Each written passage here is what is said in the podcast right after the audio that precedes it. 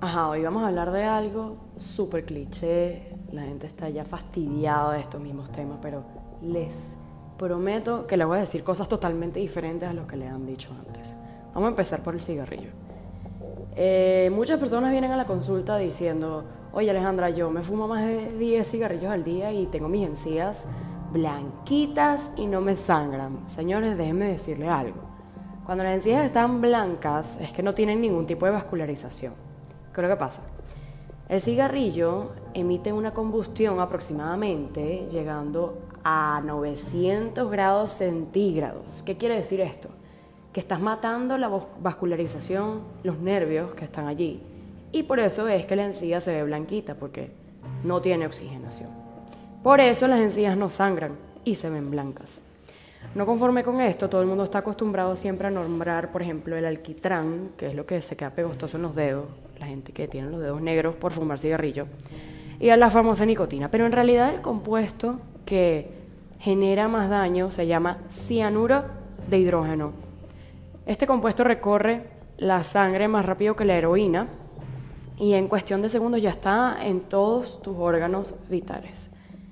¿Qué pasa? Cuando te van a atender en la consulta te tiene que hacer una cirugía o lo que sea, pues por eso es que los cirujanos le huimos a la gente que fuma tanto, porque se están matando la vascularización y es muy complicada la cicatrización. No es porque no querramos, no es porque seamos exagerados o lo que sea, pero esta es la razón científica lógica de por qué pasa este tipo de situaciones.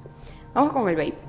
El vape está súper de moda, es supuestamente muchísimo mejor que el cigarrillo porque, y que tiene menor dosis de nicotina y que no, es cierto, pero hace muchísimo daño estos componentes químicos que tienen los saborizantes porque tienen compuestos carcinógenos.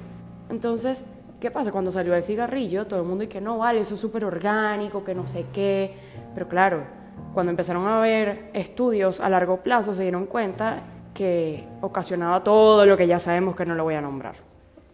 Entonces, ¿qué pasa con el vape?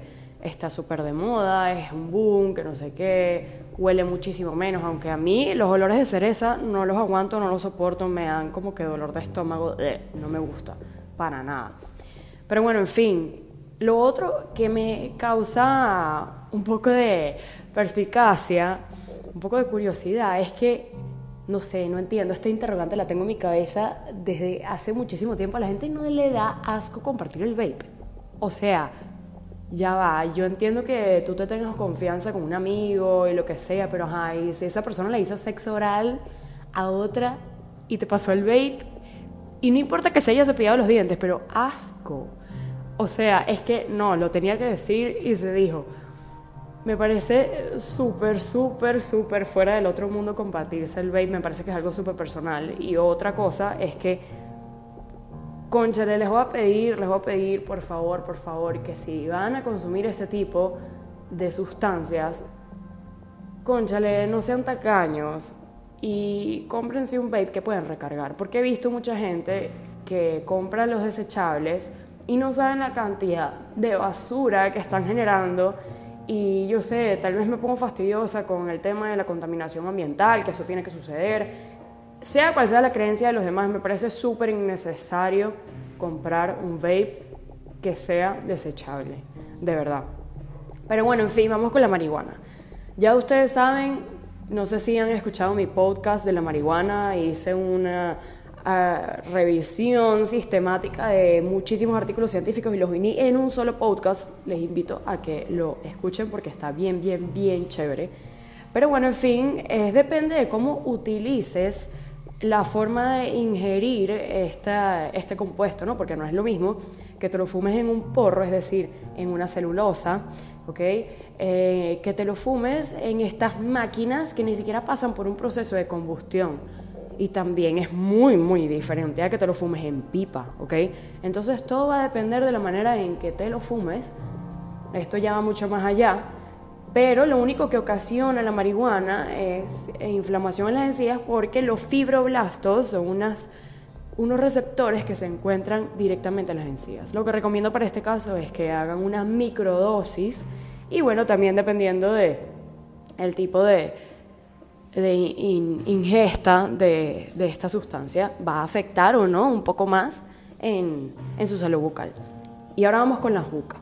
La juca, la chicha, el arguile, como sea que le quieran llamar, este compuesto árabe que lo que hace es que se le pone un carbón, una sustancia, y la gente piensa que esta sustancia es súper leve, pero en realidad una sesión de esta, que además se comparten la boquilla entre más de cinco personas, o sea, es más asqueroso que un vape, gracias, este, pues equivale a 20 cigarrillos en una sola sentada. Por eso es que la gente empieza, ay no, es que me duele la cabeza, acabo de fumar eso, me duele la barriga, no sé, me siento como mal, es que de verdad la gente yo creo que es masoquista.